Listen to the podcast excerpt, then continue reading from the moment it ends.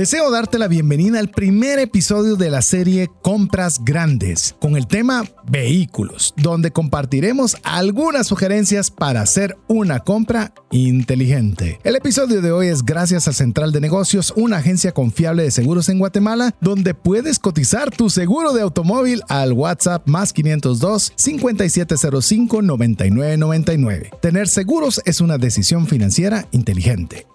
Iniciamos.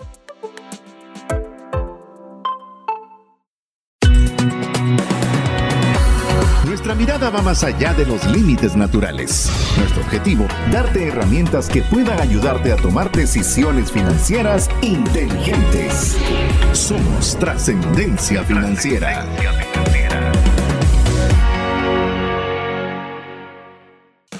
Soy César Tánchez y he tenido el mismo número de teléfono toda la vida. Mi nombre es Mario López Alguero y conocí Tikal, que es un parque nacional de estructuras mayas, hasta que cumplí los 40 años, pero desde entonces ya lo he visitado dos veces más.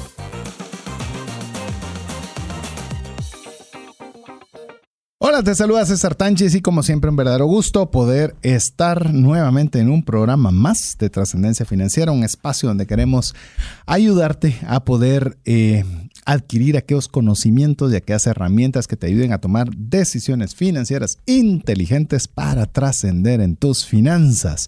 Y todo ello pues obviamente para poder administrar adecuadamente los recursos que Dios ha puesto en nuestras manos para que tengamos más que suficiente para las necesidades propias de nuestra familia, pero también para que abundemos de tal forma para que podamos compartir con aquellos que tienen necesidad de una mano amiga. Así que te damos la cordial bienvenida. Si es la primera vez que estás escuchando el programa, darte una calurosa bienvenida, animarte a que también puedas ser parte de la comunidad de trascendencia financiera a través de WhatsApp, escribiéndonos un mensaje al WhatsApp más 502 59 19 05 42 y recordándote de guardar ese número entre tus contactos para que puedas garantizarte de recibir información de nuestra parte.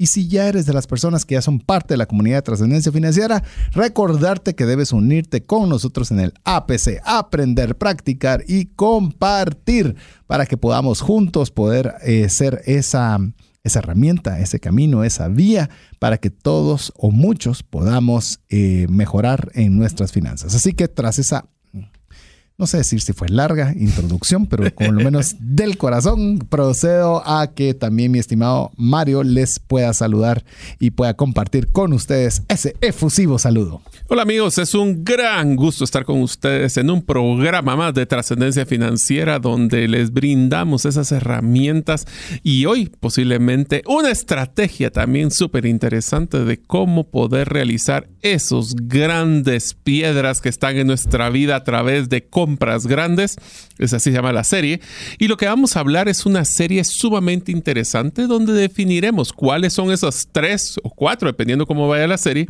eh, las compras más grandes que hacemos, que usualmente son una vez en nuestra vida, y tenemos que hacer bastante planificación en el antes, durante y después. Así que si ustedes quieren planificar bien cómo van a hacer esas compras grandes en su vida, y no estoy hablando de ir a hacer un shopping ni tampoco irse a gastar el dinero en gastos, sino que tratar de hacer una buena inversión, pues desde la serie para ustedes. Estamos entusiasmados de poder brindarles una serie más en trascendencia y que nos escriban el más 502 59 19 05 42. Recuerden, a nosotros nos encanta escuchar de ustedes. Es más, si estamos aquí solitos en la cabina con César, pues hasta nos da un poquito de tristeza no escuchar de ustedes. Así que mándenos un saludo. Hola, ¿qué tal? ¿Cómo están? Pues eso nos va a encantar para que así nosotros tengamos ese salario emocional que tanto nos gusta. Así es, así que como bien lo dijo Mario, tenemos una serie, eh, estamos iniciando una serie. De hecho, si ponemos a quienes lo están escuchando en tiempo real, es la última serie del año. Así que del año 2022, si usted está escuchando el podcast, pues bueno, eh, procuramos que siempre, casi nunca mencionamos fechas para que sea un programa, o por lo menos generamos, sí, un contenido que sea relevante en todo momento. Ese es el gran objetivo. Parece un objetivo que no se le da mucho cuidado, pero de verdad que es bien complejo poder generar contenido que no importa cuando usted lo escuche, pueda ser valioso para la persona que lo oye. Y la verdad nos esforzamos bastante para que así sea y procuramos por eso tener temas que sean relevantes en todo momento. Entonces, eh, pero bueno, hoy me animé a decirlo porque estamos ya con esta serie culminando el año 2022. Wow, ¿cómo en la pasa que el estamos tiempo? haciendo compras grandes. Solo para que usted tenga idea, le vamos a dar el menú. Usualmente no solemos dar el menú anticipado, pero vamos a hablar específicamente el programa de hoy, la compra de un vehículo. Vamos a hablar en los programas siguientes lo que hacer la compra de una casa y el último, por lo menos hasta donde está la planificación, a menos de que nos tuerzan el brazo o nos den ideas de otra compra grande, eh, va a ser viajes, que son tres situaciones en la vida que nos toman buena porción de nuestros recursos y en lo cual tenemos que ponerle algún cuidado para hacerlo de la forma más eficiente posible. Así que si usted sabe de alguna persona que quiere comprar un vehículo, que va a ser el tema del día de hoy, usted tiene que compartirle o debería como ayudarnos a compartirle el programa de hoy, eh, en el cual creo que yo voy a tener hoy una participación minoritaria. Porque, eh, Mario, ¿cuánto tiempo estuviste vos en el tema de comercialización de vehículos? Cuatro años. En Cuatro. regional. Cuatro años eh, a nivel regional directamente involucrado en una empresa que obvio, sigue vendiendo vehículos, así que hay mucha experiencia de parte de Mario para poder elaborar, por eso cuando distribuimos un poco quién armaba qué, eh, si bien todos hemos pasado de alguna forma en estos tres elementos, o tanto Mario como su servidor, pero en esta le dije, esta te toca, porque esta, en esta tenés el teje y maneje desde adentro. Así que pues, si usted también estaba considerando comprar un vehículo, pues esperamos que alguno de todos los consejos que le vamos a compartir el día de hoy le pueda ser de ayuda, le pueda ser de bendición y ayúdenos para que aquella persona que lo ha considerado comprar, pues bueno, puede servirle un consejo. Hemos, hemos, siempre hemos dicho que un consejo a tiempo es valiosísimo, sumamente valioso. Es capaz de podernos ahorrar una buena cantidad, no solo de problemas, sino de dinero. Así es, y es que nosotros usualmente el comprar vehículo es algo que se hace una o dos veces en la vida y es una de las grandes compras que nosotros estamos planificando con esta serie. Van a darse cuenta que comprar un vehículo tiene bastantes factores que van a afectar nuestras finanzas, desde el proceso de preparación, en la compra y el mantenimiento de un vehículo. Cada uno de esos puede afectar sustancialmente nuestro día a día financiero. Y los costos involucrados, ¿verdad? De- como bien lo estás mencionando. Sorpresas a veces. Eh, y hay cosas que, por ejemplo, nosotros no consideramos. Ya vamos a entrar dentro de todo el contenido, pero, por ejemplo, compramos un auto, pero no pensamos cuál va a ser el costo del seguro, por mencionar uno. El cuando llegamos a ese momento. Mantenimiento. Repuestos. repuestos, seguros. Bueno, todo eso es lo que queremos conversar con usted. Inclusive si compra un auto nuevo o compra un auto usado, vamos cuál podría ser eh, conveniente o qué tenemos que cuidarnos de uno o de otro. Así que va a estar emocionante. Así que, Mario, yo creo que antes, antes de arrancar ya formalmente, si usted ya es de las personas que oye el programa con mucha frecuencia, se va a dar cuenta que nosotros arrancamos el primer episodio de cada serie haciendo como una introducción, sí, un poco más amplia, porque queremos crear los fundamentos que nos sirvan para toda la serie, para que podamos ir distinguiendo algunos factores claves. Así es. En esta serie, una de las cosas más importantes que tenemos que tomar en cuenta es que existe una diferencia, agarremos el vehículo, del carro o vehículo que necesito versus el que quiero. Entonces, hay una diferencia, pero pla- platiquemos. ¿Qué es la diferencia entre necesidad y gusto? Porque eso va a determinar fuertemente cómo va a ser el impacto financiero de esta decisión. Sin lugar a dudas, si usted ha escuchado el programa de finanzas personales nuestro o de cualquier otra persona o libro, siempre va a encontrar la diferencia entre deseo y necesidad o necesidad y gustos. Pues bueno, esta es una aplicación que vale la pena que la recordemos, ya sea que usted quiera o no comprar un vehículo. Y nos vamos a referir por vehículo porque no sé si en todos los lugares se dice carro, como lo, lo- lo decimos aquí en Guatemala, pero un vehículo para que pueda ser lo más latino posible en nuestra. Esa es otra cosa. Le voy a contar otro de hoy. Ando, ahí ando nostálgico, recordando cosas. Queremos que sea temporal, queremos que sea un idioma espacio- español lo más latino posible, es decir, no utilizar muchas palabras propias de nuestro país de origen, que es Guatemala, para que pueda ser entendible por aquella persona que de casualidad nos escuchó en México, en Chile, en Uruguay o cualquier otro país de habla hispana. Así que es parte de lo que intentamos, así que nos vamos a referir como vehículo y comentemos un poco, eh, si querés Mario, para en la inquietud que acabas de mencionar de la diferencia entre necesidades y los gustos, pensemos ahora un poco en el tema de las necesidades. Las necesidades, vamos a, tienen varios componentes o descripciones que vale la pena que mencionemos cada Las una de ellas. a los sí. Entonces, piensen en su vehículo para que vean. Si van a comprar un vehículo y es una ¿cuál es la necesidad de tener un vehículo? Bueno, primero son temas esenciales para mantener nuestra calidad de vida o sobrevivencia. Ese es un extremo en el tema necesidad de comida. En el caso de un vehículo, ¿cuál es la necesidad más importante que tiene este vehículo? Te lo voy a poner, tal vez, pues, si querés, yo voy a, yo voy a ser el que voy a estar eh, dando opiniones, vos vas a estar dando los Conceptos. principios y, y conceptos y me vas vos corrigiendo incluso Dale. si yo fallo. Pero en lo que estás vos mencionando, a mí se me ocurre si yo lo que necesito es una herramienta de trabajo, por ejemplo, tengo que trasladar cosas de un lugar a otro, pues tengo que estar pensando, eh, no sé si esa será una palabra generalizada en todos lados, un pick-up, un Sí, pick up. que tenga una palangana que pueda estar llevando con facilidad ciertos, ciertas eh, mercaderías de un punto a otro. Llamémosle si lo que tengo que hacer es un traslado de materiales que puedo llevar dentro de un vehículo convencional, pues me puede tener un doble uso. Pero yo creo que ahí es donde definimos, yo quisiera un vehículo, pero necesito un pick-up. ¿Por qué? Porque de lo que vendo de acá es de donde comemos. Entonces, ahí es donde comienzan a, a hacerse esos primeros grandes cuestionamientos. No sé si por esa línea ibas. Sí, pero te hago una pregunta. ¿Es en qué momento deja de ser una necesidad y se vuelve un gusto el ejemplo de que mencionaba de mover productos? O sea, tengo un pick-up y voy a utilizar para mover mercancía. La pregunta es, ¿cada cuánto lo hago?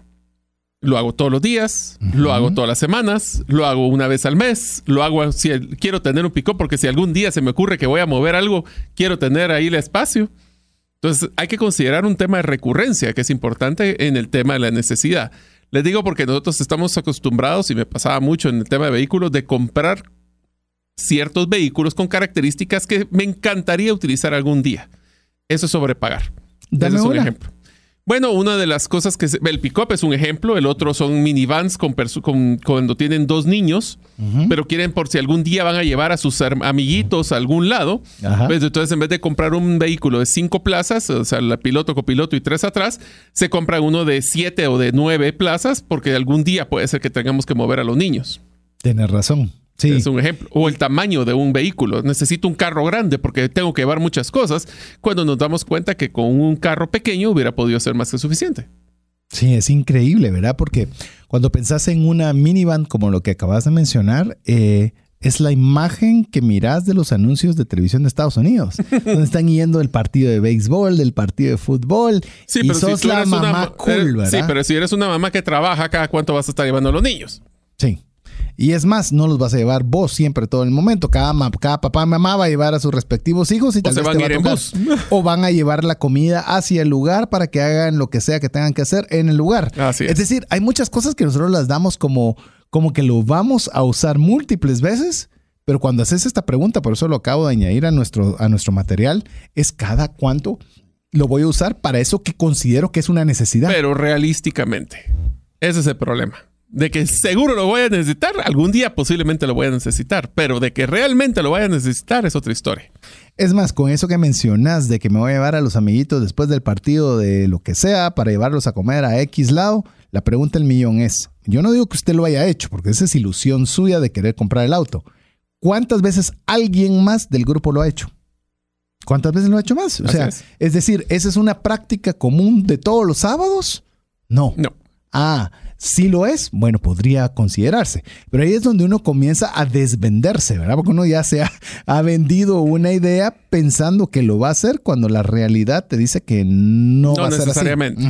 El otro que de las características de una necesidad es que se requieren para sobrevivir. Aquí sí voy a utilizar un concepto de sobrevivencia, no solo de que, de que voy a fallecer, sino que también como una sobrevivencia laboral.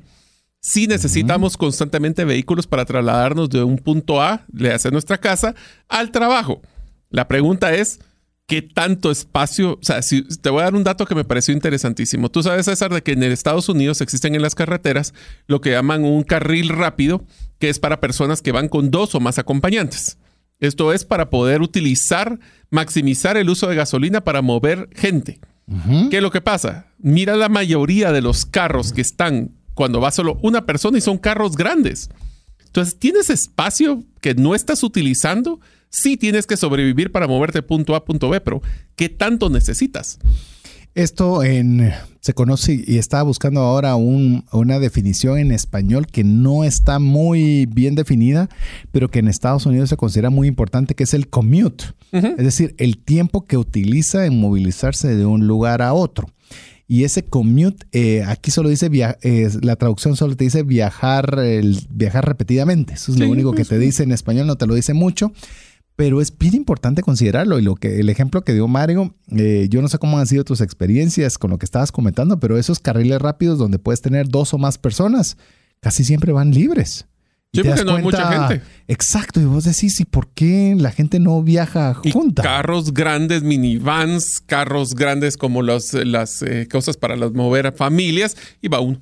Va uno. Sí, Entonces, ¿cuánto espacio muerto, hablando de, utilización de activos, cuánto espacio muerto no hay, tenés ahí para poder utilizar?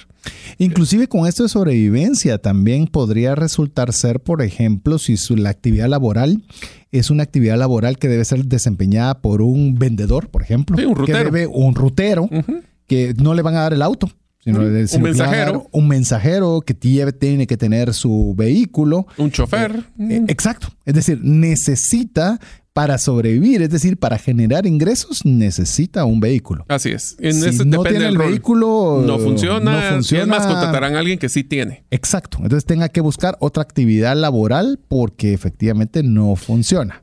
cuando veamos gastos, vas a darse cuenta que la siguiente característica es una de las que más impacta la diferencia entre necesidad y gusto. La necesidad no cambia en el tiempo. ¿Tengo que moverme de punto A a punto B? Sí. sí. ¿Lo voy a hacer siempre de punto A a punto B? Pues el punto A y punto B pueden cambiar. Sí, necesito transporte. Transporte no va a cambiar.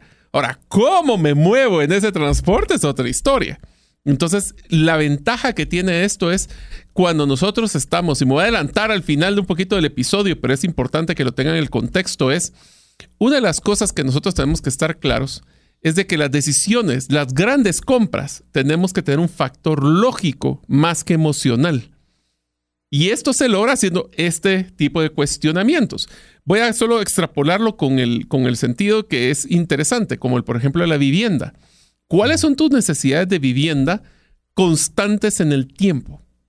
Versus algunas como que necesito el, voy a utilizar la expresión muy guatemalteca, el closet de los cachivaches, el closet de todas las cosas que me sobran.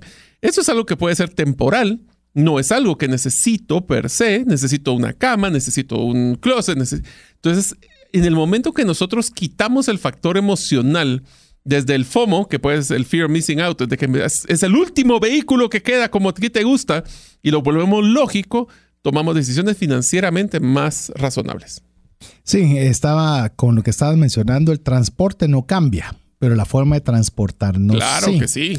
Y ahí es donde nosotros tenemos que tener en consideración el tema de necesidad. Eh, por ejemplo, es que yo me debo de transportar. Eh, en clase. Sí. Con estilo. Eh, me recuerdo, y te digo, una de las personas que considero mi mentor, lo he dicho múltiples veces, y le decía a su hermano, a esta persona que considero mi mentor, ha sido, habrá aprendido mucho de él, pero le decía, vos tenés que comprarte un buen carro si querés que te, un buen vehículo si querés que te traten bien. Porque si no te ven bien, no te van a respetar, no te van a dar oportunidades. Y este, a esta persona que les digo que ha sido mi mentor, tuvo su, creo que todavía no ha cambiado su vehículo hasta la fecha. No lo he visto recientemente, pero me decía, pero ¿por qué lo voy a cambiar? Me dice, si mira, mi auto funciona nítido, no me deja en todos lados, es cómodo, le tengo un poco kilometraje, no veo por qué cambiarlo, pero mi hermano me decía que si yo no tenía buen vehículo, no me iban a tratar bien. Y le digo, él fue el que me introdujo a Bitcoin y por decirle, le ha ido súper mega bien, le ha ido súper mega bien. Pero no tenía por qué eh, comprar una idea de necesidad cuando no había necesidad de hacerlo. Cuando es un gusto. Exacto, porque no tenés, por lo menos mi mentor lo tenía muy claro, de que realmente eso no era una necesidad era, era cualquier cosa menos necesidad. tengo que tenerlo, tengo que tener, ese tengo que tenerlo, hay que validarlo. Y recordemos que estamos hablando de tener vehículo, es decir, que usted pueda tener un vehículo o tener un vehículo de una gama más alta. O sea, póngalo, o sea, hay este varias. Es un checklist. Es, un, checklist, que tiene que, validar. Puede decir, eh, tengo un vehículo que me lleva de A punto A a punto B, pero yo necesito uno mejor por A ver, me voy a adelantar con un concepto muy simpático, César, que lo vamos a ver en el más a detalle, pero hablemos de necesidad. El cambio de año de los vehículos. Es un modelo 2022 versus un 2023. ¿Cuál crees que es la diferencia entre un vehículo 2022 y uno 2023? A ver, voy a partir de ignorancia, pero hasta donde sé, los modelos de los autos per se usualmente... Sin cambiar la línea, solo para estar claro. Sin cambiar, la línea, duran 3, 4 años. Ajá. Eh, y llamemos si hay una gran algarabía, si este es el último modelo este año porque viene un modelo nuevo. Ah, eso sí cambia. Pero si no hay cambio de línea, ¿qué es la diferencia entre 22 y 23? Es simplemente, creería yo, que lo que va a depender es que la, cuando lo querrás vender, la otra persona va a ver mejor el del 23 que el del 22. Es un corte en la fábrica que dicen hasta aquí llegó el 22 y aquí en adelante sigue el 23. Esa es la única diferencia que hay. Entonces sí es un tema de percepción. Técnica, pero de percepción sí hay. De percepción es diferente. Entonces ahí es donde tenemos que tomar en cuenta este tipo de cosas, porque una de las características de una necesidad también es que el no cumplimiento puede tener repercusiones serias el no tener un vehículo y mi trabajo es un vendedor rutero tiene repercusiones serias. Pero tener el mejor gama versus la menor gama, las repercusiones no necesariamente son serias. Tal vez son más de gustos, tal vez son de emociones, tal vez es como yo me siento, pero no tiene, aquí la palabra clave es serias. Y eso es parte de lo que son una necesidad. Sí, la palabra clave, como decís vos, es serio. Es que sea serio, que tenga alto impacto. Otra característica de las necesidades es... Te lo voy a poner ahí, solo déjame hacer un, paréntesis ahí. Supongamos que vivís en un lugar complicado. Lugar complicado y tenés una hija mujer que se va a ir en la noche a la universidad. Y decís, este vehículo la puede dejar tirada en algún lado, sola, de noche versus que pueda llegar por lo menos con un auto más fiable porque está en mejor condición. Ahí podría ser una necesidad. Pero no es venderse, ¿verdad? Es que es pobrecita, entonces necesita. No. Pero hay ciertas cosas que creo que si rayan la seguridad de la persona, como lo estás mencionando, en serio, eh, ya escala a una necesidad. Así es. Y esa es otra cosa simpática de las necesidades. Y es que existen otras personas que tienen la misma necesidad que yo. No parecida, la misma. César, ¿tienes una necesidad de transporte para poder movilizarte de tu casa a tu oficina?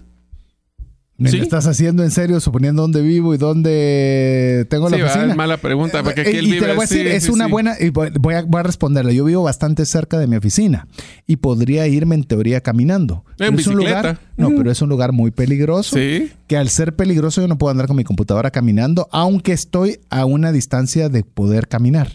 Entonces ahí venís y decís, si tengo la necesidad, si quiero poderme movilizar con mi computadora en integridad física. Ok.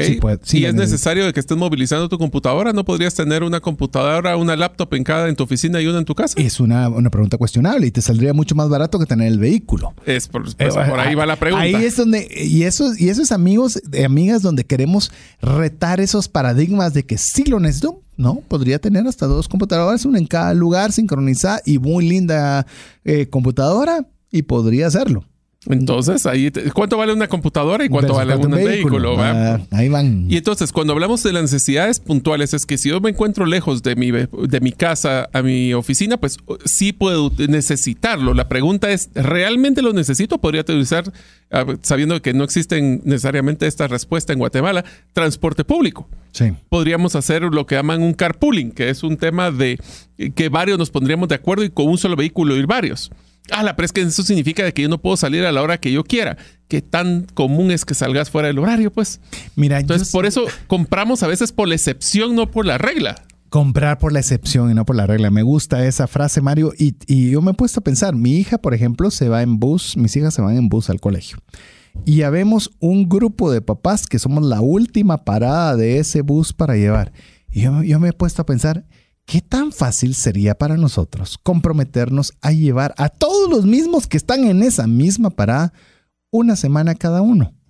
Y sería sumamente más fácil, sería más económico, sería mm, todos los beneficios que usted quiera, pero a veces no nos tomamos el tiempo o no queremos tomarnos el tiempo o nos da pereza tomarnos el tiempo. O creemos que es por costumbre que lo hacemos.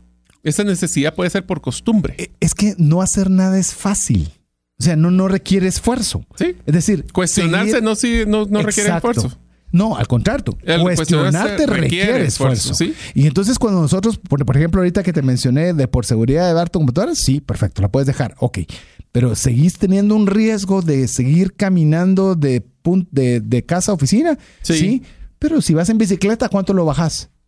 Ah, entonces comenzás Puedes a... cambiar tu ruta, ir un poquito más lejos, pero puede ser que sea más segura. Eh, exacto. Ahí va. Pero lo que tenemos que tener es ese cuestionamiento de que no algo debe ser porque sí. Entonces, si recuerdan, entonces con la necesidad, eso lo voy a cerrar eso porque me gustaría entrar de una vez Sí. a gustos antes de que entremos al corte que dice es algo que debo de tener, no quiero tener. Entonces, solo para recapitular los gustos, les voy a mencionar ahora en la contraparte de que es un gusto. Un gusto es un deseo. Un gusto es no necesarios para la sobrevivencia. Un gusto es que puede cambiar en el tiempo. Cualquier cosa que sea de moda es algo que es un gusto. El gusto también es que el no cumplimiento puede resultar en una sati- insatisfacción mental, no en sobrevivencia, insatisfacción. Y un gusto, los gustos cambian entre un individuo como yo, o finalmente es algo que quisiera, no necesariamente debiera de tener. Interesante. Así Ahora, que, piensen en la casa, piensen en los viajes y piensen en los vehículos, en todo lo que acabamos de decir. Sí, hoy nos ¿Qué estamos... necesitas de tu casa versus qué es lo que querés en tu casa? ¿Qué espacio necesitas? Necesitas. Porque una de las cosas, solo te dejo un dato interesante para el próximo episodio, pero en Estados Unidos las casas han crecido en un 20%, pero ha crecido exponencialmente la cantidad de bodegas externas que la gente contrata. Necesitas más espacio porque más, más cosas tenemos. Los cachivaches. Cachivaches, pero- Palabra guatemalteca. Ya veo que Más estamos cosas. intentando, pero ya ven, intentamos. Se nos quieren salir las palabras muy típicas nuestras y hacemos todo el esfuerzo por Por lo menos la traducimos. Sí, Eh, eso lo hacemos mucho en el tema del inglés. Hay algunas frases que son en inglés y se las traducimos para que usted las pueda tener, pero que sin embargo es bueno que usted las conozca. Así que bueno, ya estamos agarrando calor con la serie Compras Grandes y particularmente el día de hoy hablando sobre lo que es la compra de un vehículo. Vamos a ir a una breve pausa mientras usted nos escribe al WhatsApp más 502 59 19 05 42 y estamos de vuelta con usted. Si llegara a fallecer la persona que lleva el ingreso al hogar, ¿se tendrían los recursos económicos para poder seguir adelante? Si la respuesta es no, el seguro de vida es algo imprescindible a contratar. Adquiere un seguro de vida de bajo costo que te devuelva todo lo aportado en 20 años. Cotiza el tuyo al WhatsApp más 502 59 95 4444. ¿Sabías que según Employee Financial Wellness, un empleado ocupa más de 144 horas laborales al año lidiando con problemas personales de dinero? Mejora la productividad de tu empresa proporcionándole a tu equipo educación financiera. Solicita una propuesta al WhatsApp más 502 59 19 05 42. Decisiones financieras diligentes que honran a Dios y provean recursos para nuestras familias y prójimo. Muy bien, nos gusta nuestra, nuestra forma de ligador. ¿No es ligadores? No. Sí, un ligador. Me gusta mucho. Y espero que a usted también le guste y que le guste la temática que estamos conversando el día de hoy. Iniciamos la serie Compras Grandes, particularmente con el episodio número uno, que es vehículo. Espero, amigos, de que escuchar trascendencia para ustedes sea una necesidad y no solo un gusto. Aparte que nos da un gusto poder compartir con ustedes la información, se han dado cuenta que estamos platicando y cuestionando nuestra forma de pensar sobre cómo deberíamos de manejar estas compras grandes. Lo que yo tanto quiero, ¿es un gusto o es una necesidad? Así es, inclusive le digo, por ejemplo, y voy a mezclarle con un episodio que vamos a conversar, por ejemplo, en tema de, viajes. Por ejemplo, platicando con mi esposa, nosotros nos gusta ir a destinos donde el servicio público es bueno. Porque es muy fácil movilizarse y no necesita de la renta de un auto y la logística que eso conlleva y demás. Y esas son cosas que a veces nosotros tenemos que ver incluso cuando estamos pensando en trabajo, en la universidad. ¿Cómo me voy a movilizar? ¿Cómo va a ser ese commute? ¿Va a ser fácil? ¿Va a ser difícil? ¿Voy a requerir de un auto? ¿Voy a requerir de un estacionamiento? Pareciera que todos tienen estacionamiento. No, pero peor en Estados. Unidos. Europa, ¿dónde me dejas? ¿Dónde estacionas un auto en Europa? En el techo, porque no queda en otro lado. Eh, bueno, lo Bueno, hemos visto estacionamiento es colgando, otro sí. costo que no hemos colocado en nuestro material acá. ahorita Ah, que lo estás entonces mencionando. vamos a- ya lo vamos, a incluir. Aquí lo vamos a poner. Pero bueno, Igual nos Sí. podemos dar cuenta de que nosotros estamos tomando en cuenta que a veces la necesidad es más importante que el gusto. Eso es lo que conclusión de lo que acabamos de ver anteriormente. Así es. Pero ¿qué tal si hablamos ahora? Entonces, ya hablamos de que entonces ustedes cada cosa que pidan en su vehículo tienen que valorar si es una necesidad realmente o gusto. ¿Qué le pueden recomendar? Haga un listado de todas las funciones o el comparativo entre el vehículo nuevo, un usado o entre los dos nuevos que están ah, evaluando y cada cosa que ustedes están colocando como temas de accesorios o temas de capacidad, tamaño, o consumo de gasolina, que vamos a entrar a todas estas características, póngala como que fuera, ¿esto es una necesidad o esto es un gusto? Pero honesto. Sí, pues aquí el único que le puede mentir es a mí mismo, porque ahí nadie le va a hacer el análisis, pero es importante que lo pongamos de una forma. Y si todos son necesidades, es que ninguna es necesidad y todos son gustos. Ahí está. recuerde, recuerde que tenemos nuestras frases que queremos hacer. Cuando todas son necesidades, ninguna es necesidad. Ninguna es, ninguna la vez. A ver, vamos porque tenemos material como para hacer una serie referente tema Solo de vehículos. Así que, a ver, ¿qué es lo importante que debemos considerar cuando vamos a hacer una compra grande en un vehículo. Así que empecemos, que tenemos varias ahí estipuladas. Ok, cuando hablamos el número mágico que vamos a tener que considerar para nuestra compra de un vehículo, tiene que tomar varios factores. Los vamos a empezar a entrar mucho más a detalle, pero los vamos a mencionar rápidamente. El primero, ¿cuál es el enganche que podré dar? Yo sé que el enganche puede ser el pago principal o inclusive el vehículo que voy a dar como parte de dicho enganche. El siguiente es cuál es la mensualidad máxima que puedo pagar. Eso tiene que ver mucho con nuestro presupuesto.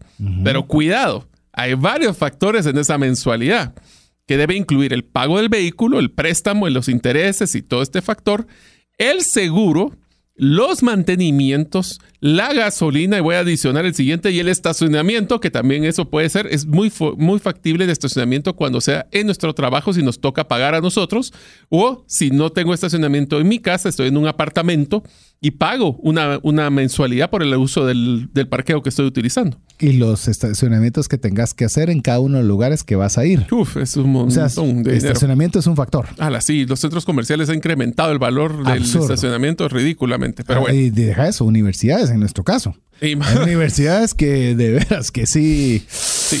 Ahora, ahí no para la cosa. ¿Por qué? Porque nosotros usualmente esto es lo que consideramos regular porque es algo que nos llega mes a mes. Más sin embargo, hay ciertos factores importantes de impuestos, como lo que es el impuesto a la circulación, que usualmente se paga una vez al año, y gastos relacionados a la compra, como la escrituración, las placas y cualquier otro gasto que tenga que ver del primer desembolso. Así que solo eso hay que considerar. Ese es, un, ese es un mapeo rápido de lo que vamos a iniciar. Pero bueno, ¿qué es importante en un vehículo? Cuando nosotros estamos hablando de la importancia de un vehículo, pues bueno, yo creo que podemos arrancar, Mario, con el desempeño. El, el desempeño que queremos que nos lleve de punto A a punto B con el mayor desempeño posible. Ok. Pues bueno, el desempeño, estas son como las características principales que nosotros tenemos que estar tomando en cuenta a la hora de ver un vehículo. El primero es el desempeño, que se me perdió aquí donde está la. Y luego lo que queremos ver, o sea, vamos, se los voy a mencionar y vamos a ir platicando cada uno. El desempeño, la eficiencia de consumo, el tamaño, el estilo del vehículo, la seguridad, la confiabilidad e incluso comprar sabiendo el precio de reventa. Ok, entonces empecemos escribiendo cada uno solo para estar claros. el desempeño es ¿Qué tanto necesito? ¿Es un carro que solo necesito que me lleve a punto A a punto B y no importa si es coqueto o no es coqueto? ¿O es algo que quiero que tenga 600 caballos de fuerza en una alto cilindrada con octanaje? O sea, quiero que, es, que cada vez que prenda mi, mi vehículo todos los vecinos se enojen por el ruido que genera. Esos son los dos extremos que deberíamos de estar tomando en cuenta. Imagínense esto como que si fuera de 1 a 10. Es uno el que solo me mueve punto A, punto B, no me importa y el 10 es quiero un high performance, un alto desempeño, un carro que sea que, suene, que sea grande, que tenga buena cilindrada. Te lo voy a poner con una respuesta. Hay un personaje que, que, sigo con frecuencia, sus libros, sus podcasts, que se llama Tim Ferris. Ah, sí. Y él menciona que él no tiene un vehículo propio, para mencionarte. Que él se maneja por Uber con todo el tiempo, eh, llamemos su vida cotidiana, diaria y le preguntan, y si me preguntan que qué hago cuando yo quiero salir el fin de semana, rento un vehículo para sábado y domingo. Si yo quiero tomar una distancia larga, rento el auto, lo utilizo y lo devuelvo. Para su estilo de vida, para el lugar donde vive, es una forma muy funcional de vivir y tiene los recursos de sobra para poder comprar el auto que quiere. Pero él está viendo cuál es el desempeño, cuál es la, eficiencia. No le estamos diciendo que no compre, sino que usted haga todos estos análisis en el tema de desempeño. Eh, eficiencia de consumo, esta es una que usualmente creo que creo que todo el que quiere comprar auto eh, lo pregunta. O kilómetros por galón. Los kilómetros o litros por, mía o como queramos llamarlo. Así es. Eso puede ser de lo más eficiente, que ahora están los híbridos, están los, que, están los eléctricos, hasta un tema de no me importa cuánto está la gasolina, igual yo voy a pagar. o sea, ese es uno de los conceptos. Pero te voy a dar un, un concepto también. Por ejemplo, yo he visto personas que compran, por ejemplo, un auto usado y dicen, me salió barato pero su consumo de combustible es muy elevado. Te lo voy a poner así. Yo tuve una oportunidad de tener un pick-up grande de gasolina. Manejaba casi 100 kilómetros al día porque eh, trabajaba en otra ciudad donde vivía. Y era tanto el consumo de gasolina que cuando compré un sedán pequeño, el ahorro de gasolina me pagó la letra del vehículo. Así es. Así, que, así que llamemos la eficiencia del consumo es muy importante. Y tal vez ahora vamos hacia el tema del tamaño necesito realmente todo este tamaño, necesito lo más pequeño eh, o el espacio que necesito un poco de espacio regularmente o siempre, siempre recalqué, siempre requiero mucho espacio porque siempre estoy llevando muchas personas o muchas cosas. Si fuera tu esposa te diría que aplica.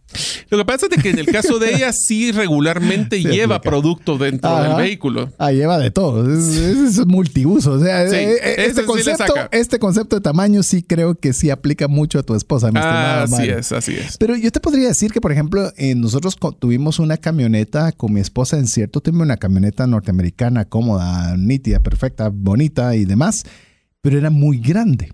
Y al ser muy grande me refiero que los estacionamientos de Guatemala en los centros comerciales son muy reducidos.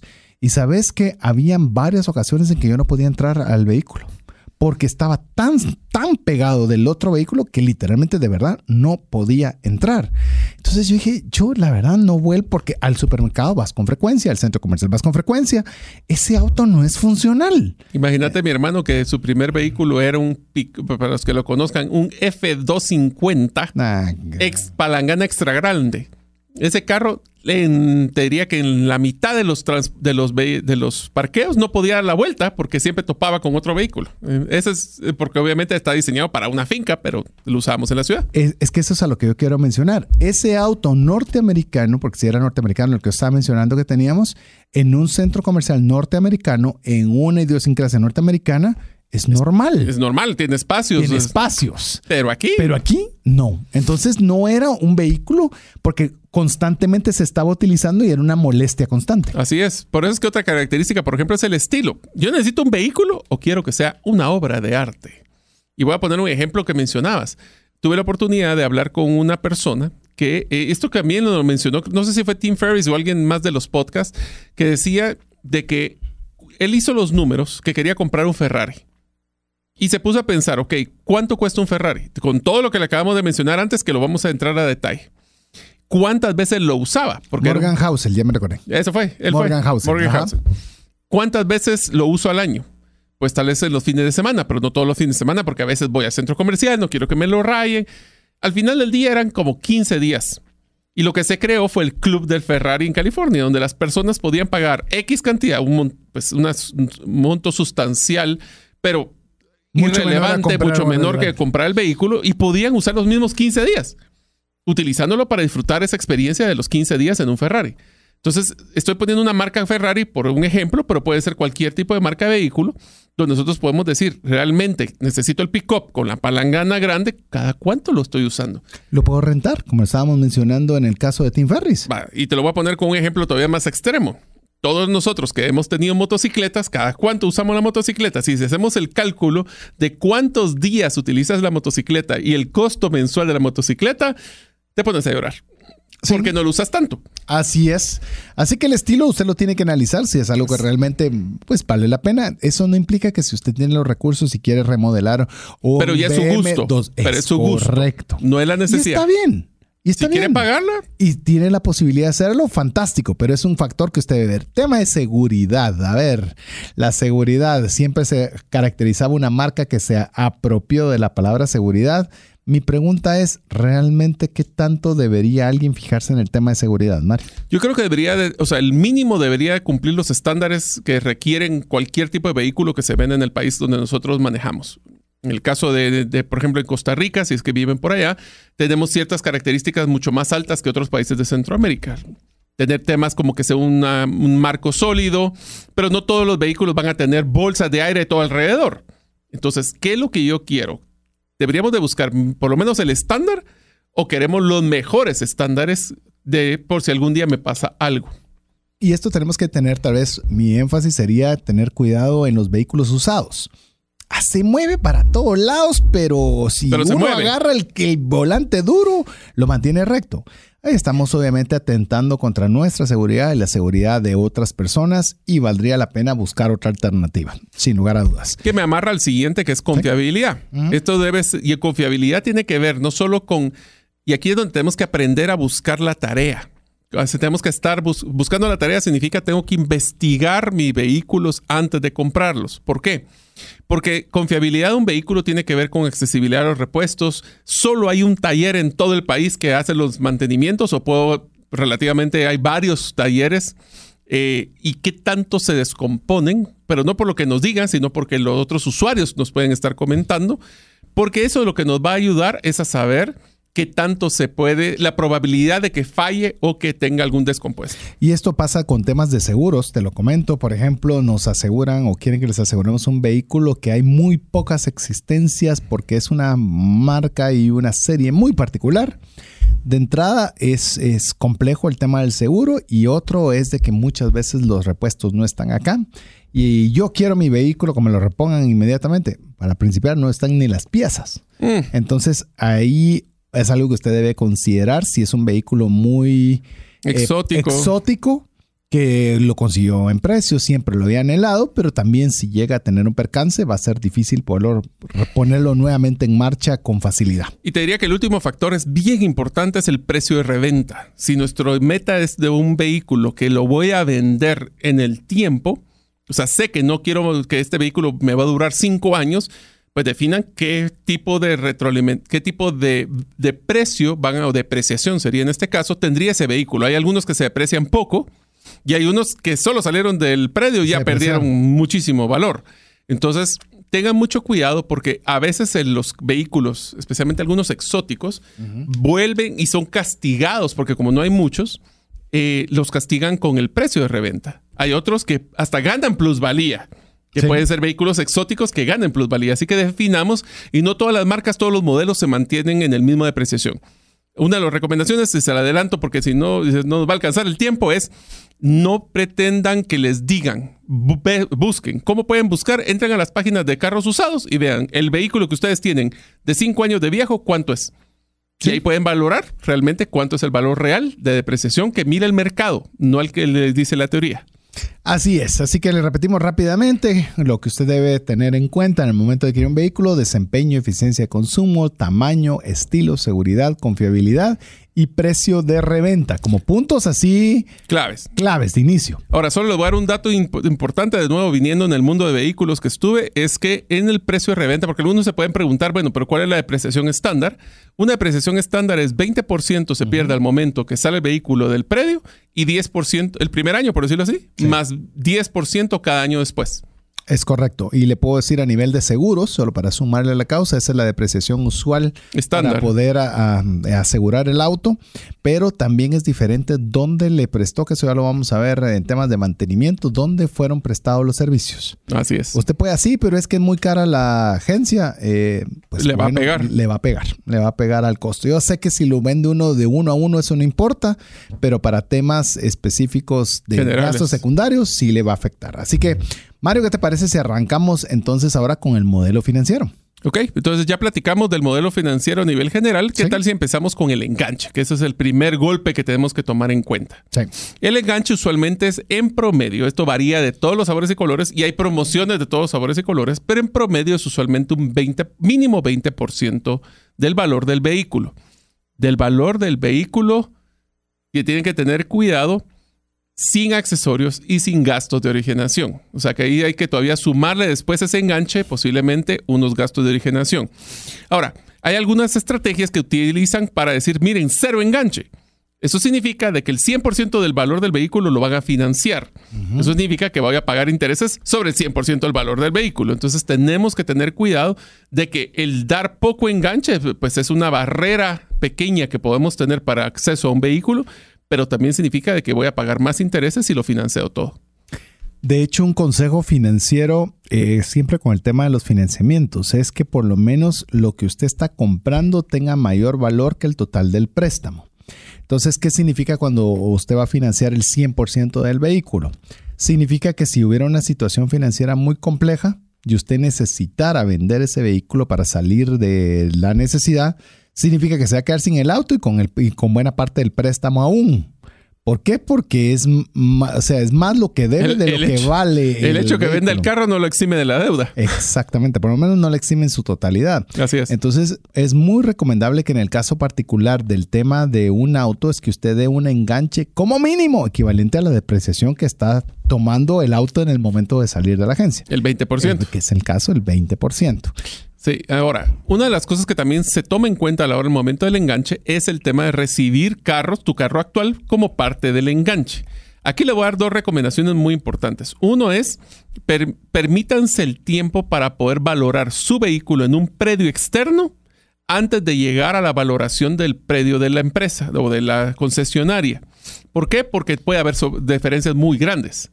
Y otra recomendación, no es lo mismo que una empresa que una distribuidora tenga su propio predio de usados a que utilice externos. Cuando utilizan externos, se los castigan mucho más. Así que evalúen si vale la pena esperar un poquito de tiempo y vender su vehículo por fuera que darlo como enganche de su vehículo nuevo. Inclusive hay eh, evaluadores que ese su, cobran una cantidad de dinero y literalmente ven a detalle cómo está el tema del auto para poderle dar una buena estimación de valor. Yo sé que normalmente el tema de, autos usados, lo, típico es voy a llevar a mi mecánico y él lo prende y solo oye que está medio bien y mire, si usted va a hacer una compra importante, invierta. Yo le voy a hablar Guatemala, puede costarle. y perdón, paréntesis. Y solo para adelantarme el siguiente, lo mismo aplica para las casas. Ah, por supuesto. O sea, no te imaginas la cantidad de problemas de tuberías, de electricidad. Bueno, vos sabes. Pero bueno, me estoy adelantando al siguiente episodio. Sí, pero invierta. Invierta en revisar el bien que va a comprar, especialmente en usados. En usados. Ah, no sé, porque nuevo tenés una garantía de, agencia, tenés una serie de garantías.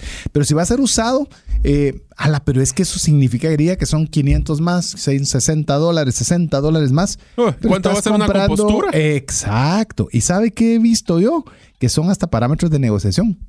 Para decir, eh, me estás ofreciendo en 60 y realmente la evaluación está en 50. Entonces renegociamos la vuelta, ¿verdad? Sí. Eh, ya comienza usted incluso a tener una oportunidad, incluso ya, eh, le digo, aseguradoras han comprado las valuadoras para que de una vez eh, tengan ellos incluso la garantía de que el precio por el cual están asegurando es el correcto. Así es, así es. Entonces, ya inclusive les voy a dar varias recomendaciones de, de, de batalla cuando estemos hablando de carros usados, pero la verdad es que revisarlos les va a dar una mejora. Y de nuevo, en temas de enganche, siempre tengan opciones. Valúen su carro en predios externos en paralelo y el que le dé mejor precio, el mejor paquete. O la venta individual. Pues, si tenemos el tiempo para venderlo, lo pueden vender. Pues lo, lo publicas con tus conocidos y a veces, muchas veces, el tema de que sea alguien conocido es, tiene un grado de confianza porque yo conozco a Mario y sé cómo, Cuido mi carro. cuida su carro o no. Y para mí es más valioso que ir a un carro que absolutamente, un carro, seguimos necios con los carros, un vehículo que desconozco, eh, saber entonces ahí es donde nosotros tenemos que tener cuidado. Entonces, enganche, recuérdese, aunque le digan el 100%, mi recomendación como financiero es que al menos dé el enganche equivalente a la depreciación. Y te va a dar una también, el juntar el 20% te va a dar tiempo para pensar bien qué es lo que necesitas y no solo lo que querés. ¿Y qué te parece si hablamos brevemente de los costos de adquisición? Ok, aquí está su checklist para que vayan haciendo los números. Eso es lo que te dicen hasta que ya dijiste que sí querés comprar el carro. Así, el, el precio, eh, bueno, otra cosa que, que tendríamos que platicar es siempre traten de negociar, ya vamos a entrar a las estrategias, pero traten de negociar porque el precio que se coloca en publicidad usualmente se llama precio de lista. Entonces tienen que buscar cuál es el precio, mejor precio del vehículo como primera parte. Segundo, negociar los accesorios adicionales. Traten de invertir lo menos necesario. Los aros, eh, la cámara de retroceso, las alfombras. Las alfombras, en el caso de las... Si es un, un sistema táctil versus un sistema sencillo, todo eso. También tenemos que tomar en cuenta de que va a existir un pago de impuestos revisen, porque no en todos los países viene con el impuesto del valor agregado. Los vehículos pueden venir el precio más el impuesto o puede ser el precio ya con el impuesto, hay que tomarlo en cuenta. También tienen que tomar en cuenta que va a haber un valor por la generación de las placas del vehículo y también una, lo que llaman unos costos de gestión, que es el trámite de hacer las placas y de emitir los pagos, contratos, abogados, si es que hay un tema de préstamo. Y el último es un gasto que usualmente es una inversión, si es que lo quieren hacer, que usualmente los ofrecen que son o paquetes de mantenimiento o garantías extendidas del vehículo. Solo. Y pues todavía no hemos empezado. es decir, eh, eso solo es el momento de decir sí. Así es. ya decidí que sí voy a comprar este vehículo. Por eso todo este listado es, más, amigos, ustedes los invitamos a que este episodio en especial lo tengan en el podcast listo para que el momento que vayan a comprar o estén pensando en comprar un vehículo, escúchenlo antes de hacer el proceso de compra porque se van a ahorrar mucho dinero. Usted hace su listadito. ¿Cuál es el precio? Cuando usted negocie el precio al, al mínimo y cuando le van a decir, ah, más impuestos, yo lo quiero con IVA incluido o con el valor incluido, pídalo o sea, usted pida, usted puede, mire, el que tiene los recursos puede pedir. ¿Cuál es el peor escenario que le pueden decir? No. O llegamos a tal momento hasta acá y ya negoció. Ah, qué buenísimo. Solo paréntesis ahí, César. Uno acaba de dar una de las principales recomendaciones. Cash is king. El rey es el que tiene el dinero. Pero como no siempre tenemos el dinero, ustedes sabían, amigos, que pueden ir a un banco, a su banco de preferencia, donde ustedes tienen sus cuentas y tener un crédito preaprobado con ese crédito es como que tuvieran el efectivo en la mano y pueden ir a hacer shopping o pueden ir a buscar a los diferentes distribuidores para decir, tengo mi crédito preaprobado, deme su mejor precio. Porque si no es con usted, me voy al otro. Así es. El que tiene la necesidad es el que manda. Es más, antes, eh, para cerrar esta parte y, enfocarnos en las que... El último segmento vamos a dar todas las recomendaciones. Mire, le voy a decir una cosa bien sencilla. Usted negocie por fases, no negocie nunca en conjunto busque la, serie de negociación. Pero negocie primero bien el precio. Ya luego negocia los accesorios. Ya nuevo los accesorios. No lo vea con un bloque porque usted tiene las de perder. Vaya paso por, paso. Sí, ganas un pedacito en cada una de las secciones. Así es. Así que con esto vamos a ir a nuestra respectiva pausa. No sin antes recordarle que usted puede escribirnos al WhatsApp más 502 59 19 05 42 y así estar en contacto con nosotros. Mientras usted lo hace, lo dejamos con importantes mensajes para usted. Una sola enfermedad puede acabar o destruir considerablemente el patrimonio que te ha tomado una vida construir. No permitas que eso suceda y contrata un seguro de salud que te permita tener acceso a los mejores hospitales del mundo y con cero deducible en hospitalizaciones en Guatemala. Solicita una cotización al WhatsApp 5995 4444. ¿Deseas aprender a invertir en criptomonedas y no sabes por dónde iniciar? El curso Realizando tu primera inversión en criptomonedas te guiará desde cero hasta realizar tu primera inversión. No necesitas experiencia o conocimiento previo. Adquiere el curso en herramientasprácticas.com e ingresa el código Bitcoin Economics para poder obtener 5 dólares de descuento. Mensajes vía WhatsApp 502 59190542. Tan, tan, tan. Muy bien, muy bien. Bienvenidos nuevamente a este tercer segmento del primer episodio del inicio de la serie. Hasta que te parece toda la secuencia. La serie Compras Grandes, donde estamos hablando sobre eh, aspectos importantes a considerar en la compra de un vehículo y tenemos, efectivamente, ya hemos estado hablando de varios temas que esperamos les puedan estar ayudando para que usted pueda tener los elementos necesarios para tomar una decisión financiera inteligente en la compra de un vehículo. Yo sé, y eso lo comentábamos con Mario en la elaboración de este programa, es que puede decir, sí, pero yo quiero este vehículo y qué está bien. O sea, usted puede tomar la decisión que usted desee, pero después no se arrepienta si usted no consideró todas las, las situaciones que podían darse alrededor de. Es más, te cuento, tengo un amigo que compró un pickup también, que es un pickup enorme, pero contigo enorme, enorme, no sé ni qué marca es. y lo quería, lo quería, lo quería. Y sorpresa, sorpresa, no cupo en el garaje donde estacionarlo. Entonces tiene que dejarlo en la empresa donde labora para poderlo utilizar de repente cuando él lo necesita. No, mira, es una logística solo para usar ese vehículo que finalmente tomó la decisión, por lo menos que yo he visto, ya para vendérselo a la empresa para que lo utilicen para actividades empresariales. Así de a veces que no medir ni siquiera si te cabe bien dentro de, de tu estacionamiento. Bueno, les voy a contar una anécdota que vivimos con César. Como ustedes saben, tuvimos oportunidad de viajar a Europa y tuvimos una oportunidad de viajar en la costa Malfi. Aquí era una situación muy simpática y es que las, eh, todas las casas, imagínense que esto es un acantilado donde construyeron la carretera y en ese acantilado literalmente tienen que aplanar un pedazo para volverlo el techo de la casa y el techo es donde parquean el vehículo. Entonces ahí se la pusieron muy fácil a las personas porque las decisiones es, este vehículo tiene que ser exactamente del mismo tamaño que el anterior para que me quepa en el taller, porque si no, se va al precipicio. Así es. Y esto conllevaba también, por ejemplo, que había ciertos vehículos que pueden transitar y no podían transitar vehículos muy grandes. Y nosotros, mm. desconocedores de la temática, queríamos rentar un auto grande, porque éramos tres parejas las que íbamos en ese viaje, y queríamos un auto grande, y estábamos haciendo el escándalo con el lugar que no nos dieron el auto grande. Finalmente, como no nos dieron opción, tuvimos que agarrar el auto pequeño, algo apretados en el auto pequeño, pero entendimos mm. por qué es que tenía que ser un auto pequeño, un auto grande no pasaba ni de milagro. Así que bueno, son una de las muchas consideraciones que hay que tomar cuando uno va a hacer una compra grande como lo que es un vehículo y ahora queremos compartirle que hay otro factor que tenemos que tomar en consideración que es muy importante, que es el costo de mantenimiento. Entonces, el costo de mantenimiento es cómo logramos que ese vehículo se mantenga bien y, caminando durante el tiempo. Alguna de las decisiones más importantes que tenemos que tomar en cuenta es a dónde lo llevo. ¿Lo llevo hacia la agencia o lo puedo llevar a otro taller? Yo creo que esto se resume en dos grandes factores. Uno es la garantía. Si la garantía te la está cubriendo o estás todavía en tiempo de garantía, mi recomendación es vayan a la agencia. ¿Por qué? Porque si lo llevan a otro taller puede ser que pierdan la garantía y si después falla una pieza ya no van a tener cobertura en ese sentido. Y lo segundo es de que tenemos que ver que un mantenimiento preventivo siempre va a ser más barato que uno reactivo. Si en caso tienen un taller que es genérico en vez de especializado en la marca que ustedes utilizan, puede ser que utilice productos eh, ya sea filtros o algún tipo de, material que necesiten el vehículo, que no sea el óptimo. Y por eso puede ser que se le dañe una pieza mucho más cara por lo que se está ahorrando en el taller eh, de la agencia. Incluso por temáticas de seguro. Por ejemplo, eh, uno tiene un percance y ese percance uno quiere que se lo resuelvan en la agencia.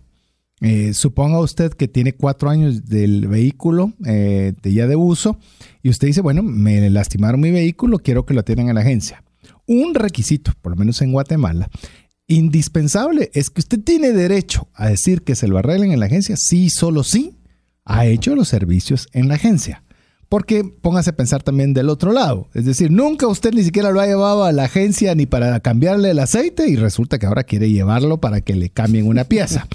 Entonces sí es bien importante, porque usted podría tener un auto que sea, llamemos, de un, no de un modelo reciente, pero si todos sus servicios son hechos en la agencia, usted tiene derecho el día que algo le pase a exigir también que se lo vean en la agencia. De lo contrario, pues tendrá que ir a cualquier otro taller. Así que es uno de los aspectos que usted debe considerar si llevarlo a la agencia o no que usted puede decidir, no lo voy a llevar y el día que se lastime el vehículo, pues bueno, lo voy a llevar al mejor taller posible. Listo.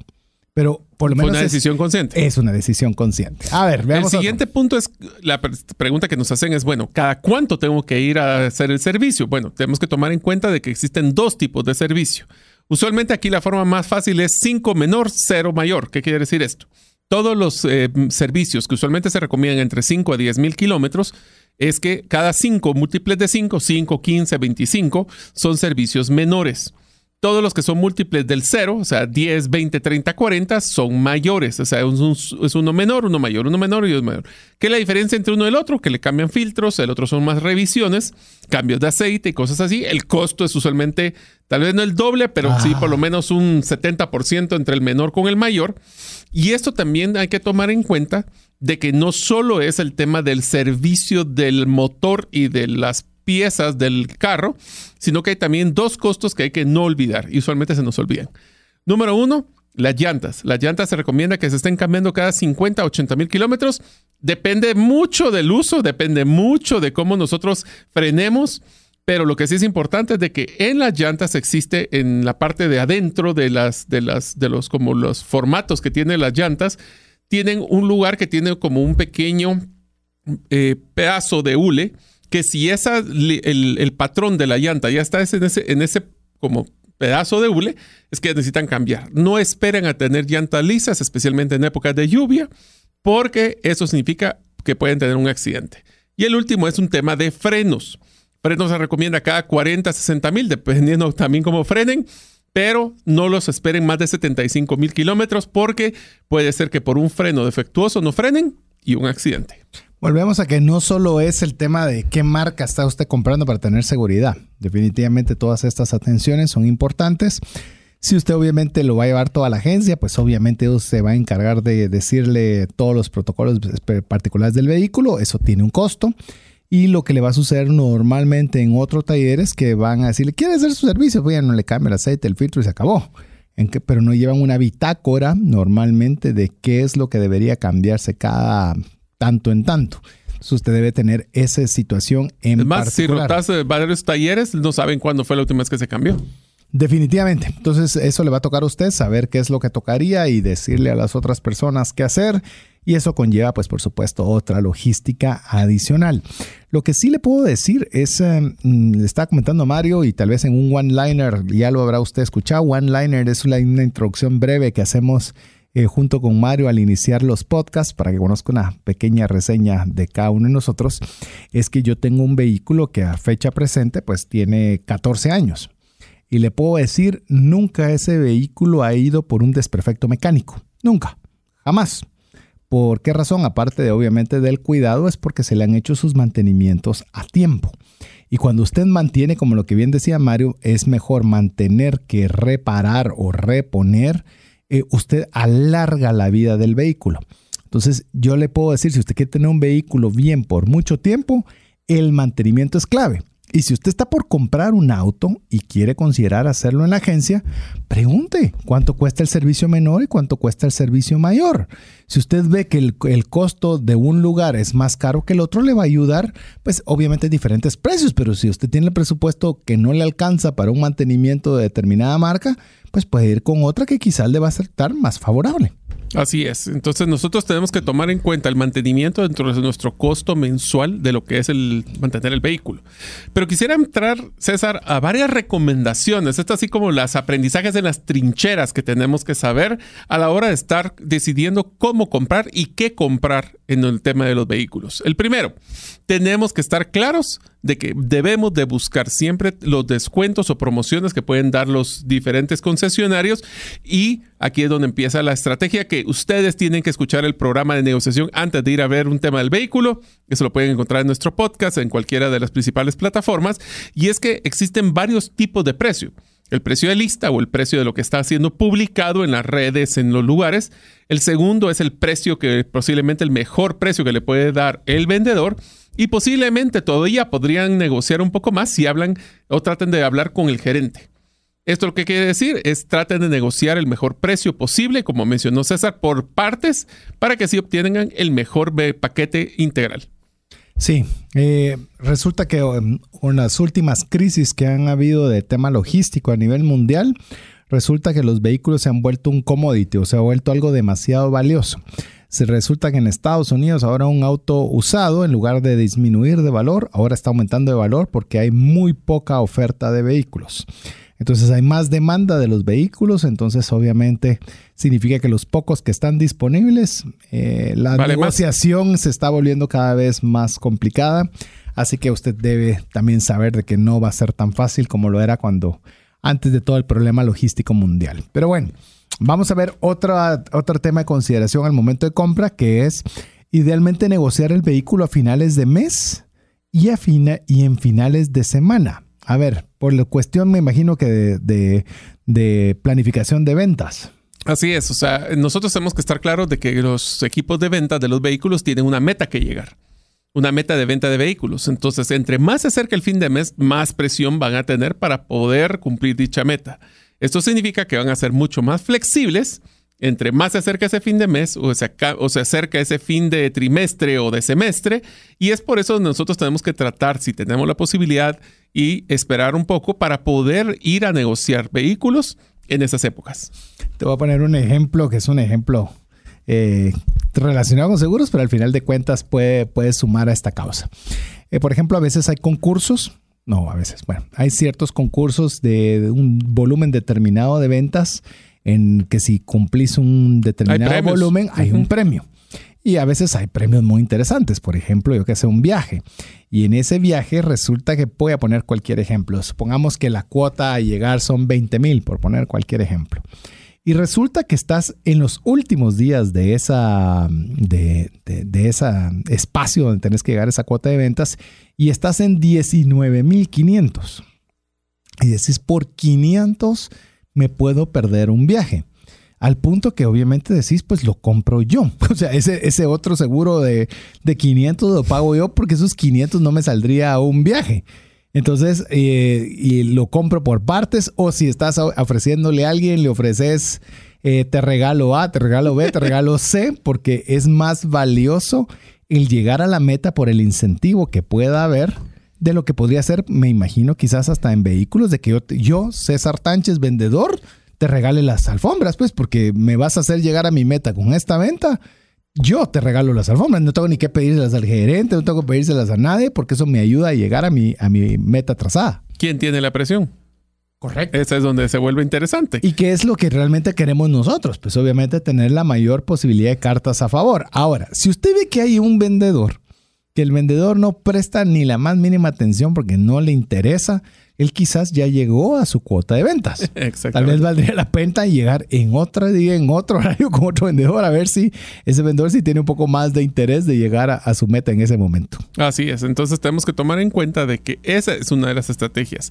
El otro tema que también es en un momento, como dirían el timing, el momento ideal para poder hacer esto, es en el momento que un vehículo va a cambiar de año. Yo lo platicamos en los episodios, en el segmento anterior, donde nosotros nos damos cuenta que va a cambiar del año, usualmente tratan de liquidar los últimos vehículos de ese año. La diferencia entre un vehículo de ese año con el siguiente es porque en algún momento la fábrica dijo aquí se cortó. Es el mismo vehículo. Yo sé que tiene una percepción a la hora de buscar eh, el, vehículo. Aunque te digo que el año vale, pero ahora las personas también se están dando cuenta en cuánto kilometraje están eh, comprando, comprando y qué tanto le están poniendo de, de, servicios en las agencias y cosas así. Así que pueden esperar en el momento en que se está cambiando para poder ir a negociar y van a obtener buenos precios. Sí, el tema, el, por ejemplo, mi auto que les conté de 14 años que está ahí vivito, coleando y funcionando perfectamente, le puedo decir, este fue el, este fue el caso de que estaban cambiando el número de año y el mío me lo daban un porcentaje significativamente menor, no recuerdo, pero piense un 10, 15% de lo que valía el año más reciente, pero me decían, pero el otro usted arranca con un año anticipado, ¿verdad? Sí, pero el otro arranco con 15% menos. Entonces, y más si estás eh, pensando venderlo a largo plazo, porque eso afecta mucho. siempre. Yo te diría de que esa es, esa es, una decisión de si quieres un carro que vas a cambiar o un carro que vas a mantener. Porque si lo vas a mantener, ya cuando si son modelo, te voy a poner un ejemplo, 2002 versus 2003, cuando son así de antiguos, ya no es una diferencia tan grande, no es relevante. Entonces ahí es donde tenemos Es relevante cuando es reciente. Pero no es relevante cuando ya pasaron los años. Exactamente. Entonces, si tú lo quieres para cambiar ahorita, pues posiblemente ese es un factor. Pero si no, la verdad es que no es necesario. A ver, pero demos también algunos consejos si queremos mejorar el precio de reventa, ya que estamos hablando de reventa. Hay algunos errores que debemos evitar. A ver. A ver. Lo que vale tu carro es lo que está alguien más dispuesto a pagar por él. ¿Esto qué quiere decir? Gastar en equipos de sonido caros, aros especializados, accesorios con todos tus gustos, son tus gustos, no necesariamente los Puede ser que el otro lo compre por la necesidad, entonces todos tus gustos no te los van a pagar. No te sientas mal. Eso afecta mucho también cuando lleguemos al episodio de las casas. O sea, si le pusiste todo lo que le quisiste poner, ese es tu gusto. Yo quiero un carro. Y eso es lo que nosotros a veces tenemos. Otro es evita colores exóticos. Les voy a decir, los colores naranjas, amarillos, verdes tienen más castigado porque una persona tiene que ser alguien que de veras le gusta el color para que se venda. Ahí lo que se recomienda es utilizar, si quieren comprar un vehículo para revender, utilicen los colores clásicos de blanco, negro o gris. Esos son dos, tres colores estándar. Es decir, cuanto más personalizado, más difícil. Sí. Si yo quiero. Pues más que difícil es que no te lo pagan. O sea, van a pagar por lo que vale el carro. Es difícil de vender inclusive, porque por ejemplo el gusto del anaranjado o lo que sea, eh, ¿cuánta gente le gusta el anaranjado? Y no, estoy diciendo que vayan a pagar lo que vale el auto, pero a mí no me gusta el anaranjado. No quiero el anaranjado y no voy a comprar el anaranjado. El tema es, claro, naranja Bitcoin se oye chilero, pero chilero, ¿verdad? Se oye bien. Se, escucha bien. se escucha bien. Es muy agradable. Es muy agradable. Pero en cambio, por decirte algo, ese mismo vehículo, suponete que con los colores que mencionaste, negro, blanco, gris, podría no ser un color que me encante pero sería un color que por el precio adecuado y el, vehículo adecuado esté dispuesto a tenerlo. No me ofende, no me enoja, no me molesta. En cambio, el otro podría ser que sí no me parezca muy bien. Entonces, evitemos esos colores particulares si es que nosotros estamos pensando, recuérdense, los consejos son para reventa y quizás tal vez como, tal vez a veces que yo le he metido ese vehículo, solo yo le he metido tanto, nada de eso se paga. Eso es lo que te ha llevado aquí. Se paga. Sí. Así es, lo que le van a dar es por el auto, no por todos los accesorios que estén dentro. Y finalmente tratan de mantener un buen, buen no, un buen récord significa de que escriban o que tengan documentado los servicios que ha tenido su vehículo, idealmente adentro de la agencia o fuera de la agencia, porque ese le da un gran valor a, a los vehículos ahora si uno puede enseñar que ha sido consistente en los servicios que le ha tocado. Sí, obviamente eso da la integridad de lo, que son los vehículos. Otro factor que le puedo yo decir también es buena parte de estos, eh, llamemos, ¿cómo le puedo decir yo? Cosas que no se ven a la hora que usted lo quiera revender, es haga una inspección de seguro. Eh, obviamente, como tengo una corredor de seguros, puedo hablarle de esa temática, pero cuando le digo corredor de seguros, es de que por, cuando están inspeccionando el auto para poderlo asegurar, los que hacen ese trabajo son, pero tienen un ojo y tienen hasta un como un lapicito. Un lapicito que es un lapicito que, que tiene cierto sonido y lo pasan por todos los vehículos y pueden saber qué parte es original y qué parte tiene, ¿cómo se llama cuando le ponen una como plástico para repellar los golpes? Eh, masía. Lo forran, sí. Masía. Entonces, pop, suena diferente. dice, bueno, esta pieza no es pieza completa, esta pieza tiene masía y pueden, y usted sea, porque el ojo es engañoso. Pero cuando está con personas expertas, pues bueno, le pueden ayudar a poder obtener mejor por lo que está comprando. Así es. Entonces, ese récord o ese, historial va a ser bien importante porque demuestra también que sos una persona, eres una persona que cuida su vehículo y eso pues se transmite en valor. Dependiendo de dónde estemos, también manejemos el vehículo. Eh, por ejemplo, una de las cosas que tenemos que tomar en cuenta a la hora de comprar un vehículo es qué tipo de uso le voy a dar. Y esto tiene que ver mucho con los sedanes usualmente bajos. En las carreteras en nuestro país, igual que en muchas otras carreteras, especialmente después de las lluvias, se forman baches, agujeros o hay algún tipo de problema en la carretera. Tenemos que tener mucho cuidado que si vivimos en nuestras ciudades, tener un sedán o un vehículo muy bajo puede ser que a la hora de ingresar en este bache golpeemos la carrocería y se vuelva un costo adicional. En mi caso, yo desde que tengo memoria, mi papá siempre me enseñó a que tenía que manejar vehículos altos porque no sabía en qué momento iba a utilizarlo para o tener que salir de la carretera asfaltada y tendría mejor tener ese tipo de vehículos. Eso soy yo.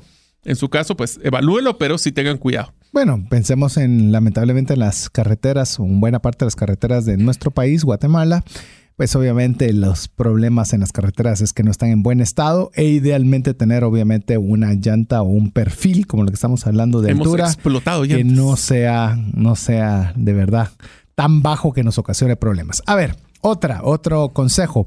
Busquen páginas de ventas de carros internacionales los comentarios de otros dueños. ¿Quiere comprar una marca X? Vea qué es lo que dicen acerca de la marca y, explore cómo ha funcionado esa marca en diferentes eh, situaciones como para poder ver si es algo que a usted le gusta. Recuerde que hoy día una de las principales fuentes de referencia es lo que dicen otras personas sobre ello. Así es, así que pueden ustedes ver la confiabilidad y bueno, las características que hablamos en la primera eh, la primera sección de este episodio, que es lo que podemos ver que otras personas han dicho. Lo siguiente es que un carro usado siempre deben de llevar un mecánico a hacer la revisión no se pueden guiar solo por el exterior porque puede haber problemas internos de que esa inversión que pensamos que íbamos a ahorrar porque comprar un usado nos va a salir más cara. Inclusive ya lo mencionamos en el segmento anterior, también hay, hay empresas especializadas en poder hacer revisiones profesionales por las cuales debe pagar pero es mejor pagar por algo, por evitarse un problema. Gana uno mayor. Que decir, ay, mejor yo voy a confiar en mi... buen-". Es que se ve re bonito. Es que está re bien cuidado. Bueno, pueden haberlo chocado y tener piezas nuevas, pero toda la parte de adentro Está está por problemas. Eh, voy a contarle rápidamente una, una historia porque tenemos ya mucho, eh, ya, me- ya no, ya no tenemos mucho tiempo, pero me recuerdo que en cierta oportunidad yo quería comprar un vehículo y era un vehículo de donde, que lo distribuía la empresa donde trabajaba Mario. Y le digo, mira, quiero comprar este vehículo que está a muy buen precio, ¿me puedes decir, contame qué pasó con este? Y efectivamente el vehículo lo habían llevado a la agencia para reponerle un montón de piezas porque lo habían metido en un río y se habían literalmente ha hecho un daño importante. Y la recomendación es, por supuesto, lo se reparó todo, pero no sabemos si todo, todo, todo puede darte más problemas después. Mejor hacer una debida investigación antes de tener otro problema. A ver, otros consejitos rápidos, Mario. Bueno, uno es que podemos pedir los, los récords de servicio de las agencias. Llamen a preguntar si está, este vehículo ha pasado por ahí. También el verificar el carro ha sido chocado anteriormente. Aquí les voy a dar dos recomendaciones rapidísimas para saber si un carro fue chocado o no. Primero, ha sido repintado. Esto se puede ver en, cuando abran el, ba- el baúl donde está el motor, perdón, en el capó le llamamos en Guatemala, pero levanten para ver el motor y en la parte interna del motor pueden ver las piezas si estaban de un color y afuera de otro color. El otro es que pueden ver dobleces en los, en los marcos de, del- de la estructura donde está dentro del motor o el ej- ejemplo clásico es que alguna puerta no cierra bien. Ese es un clásico ejemplo de carro chocado. Y otro que aunque no lo crean es algo tan sencillo, pero vean los empaques de las puertas, porque si miran que están raspados o golpeados, es porque esa persona era muy olvidadiza, dejaba las llaves constantemente y utilizaban alambres para abrir el vehículo. Eso también ha sucedido y lo he visto en varios vehículos. Ah, buenos, buenos, buenos consejos. También eh, recuerda que cuando compra un auto, no solo compra el auto, compra el, concesionario, compra quién le va a dar soporte, compra los repuestos, compra la disponibilidad. Y cuanto más singular o particular es ese vehículo, pues obviamente más problemas podría tener en el momento de un percance. Así es. Así que tenemos que tener mucho cuidado con eso. También tienen que evaluar, no todas las opciones son, como le decimos, de un solo pago en efectivo, que sería lo ideal. Eh, también existe financiamiento, pero si ustedes tienen esta compra de este vehículo, lo van a hacer a través de una empresa, ¿qué tal si pueden evaluar las opciones de leasing? Leasing lo que les va a dar es que en vez de que ustedes sean dueños del vehículo, esta empresa va a ser el dueño y nosotros cada uno de los pagos que hacemos a este vehículo nos va a servir como un crédito fiscal. Sí. Entonces, por una estrategia tributaria, es bueno pensar el leasing. Sí, solo sí, tengo algo que hacer con ese impuesto al valor agregado que estamos ganando a través de la compra. Sí, me recuerdo que en cierta oportunidad nos hicieron una pregunta al respecto, ¿verdad? Si podían hacer leasing o no sobre una compra y la pregunta fue contestada con otra pregunta de parte de Mario. ¿Les sirve a ustedes el crédito? El No, IVA no. le sirve para No nos sirve para nada. Entonces no es un crédito caro. Definitivamente no es una alternativa. Otro consejo es que siempre debemos comparar opciones. Le- Evitemos el enamorarnos de un vehículo y cerrarnos la cabeza, el corazón, las- el raciocinio para poder tener la, la cabeza fría para tomar decisiones sobre qué es lo que nos conviene dentro de lo que son nuestros gustos y necesidades, encontrar ese equilibrio perfecto. Así es, entonces tenemos que tener mucho cuidado de que la parte lógica le gana a la parte emocional. Yo sé que a veces uno se enamora de los vehículos, pero bueno, ahí es donde nosotros tenemos que ver si es una compra que va a generar un impacto financiero en nuestra vida o no. Y finalmente les recomendamos, busquen esos precios de reventa que sean reales, busquen en páginas de internet, busquen con compañeros. Si alguien tiene un compañero que tenga un vehículo parecido al que ustedes quieren, pregúntenle. Yo inclusive he tenido oportunidad de parar eh, en, en el semáforo y ver, mira, ¿qué tal ese tu carro que me gusta, que es buenísimo, y cómo te ha ido? Y hay personas que le dan retroalimentación en un semáforo de ver cómo le ha ido con su carro. Y siempre hay amigos apasionados con los vehículos. Yo no lo soy, entonces no me no soy una buena fuente de referencia, pero hay personas que les encanta y todos los días están viendo autos y cuánto suben, cuánto bajan y qué tiene y qué no tiene. Pues bueno, también pregunte. Así Porque es. si usted pregunta, va a poder también tener alternativas para poder escoger la mejor opción. Así que bueno, nos voló el programa. Así que obviamente podríamos compartir de muchas cosas más, pero creo que de momento esperamos haberle dejado alguna idea para que usted pueda tomar una decisión sensata en la compra grande de un vehículo. Así que Mario, llegamos al final. Así que si están listos para poder saber cómo van a aplicar estos mismos conceptos en la compra de una casa para vivienda, no para inversión, y también cómo podemos mejorar nuestro retorno de la inversión en un viaje esos son los próximos dos episodios de esta serie, así que pueden escucharlos en la próxima semana. Así es, así que en nombre de Mario López Salguero, Jeff en los controles, su servidor César Tánchez, esperamos que el programa haya sido de ayuda y bendición. Esperamos contar con el favor de su audiencia la próxima semana, ya si Dios lo permite. Mientras eso sucede, que Dios le bendiga. Por hoy, esto es todo. Esperamos contar con el favor de tu audiencia en un programa más de Trascendencia Financiera. Esta es una producción de iRadios Guatemala Centroamérica.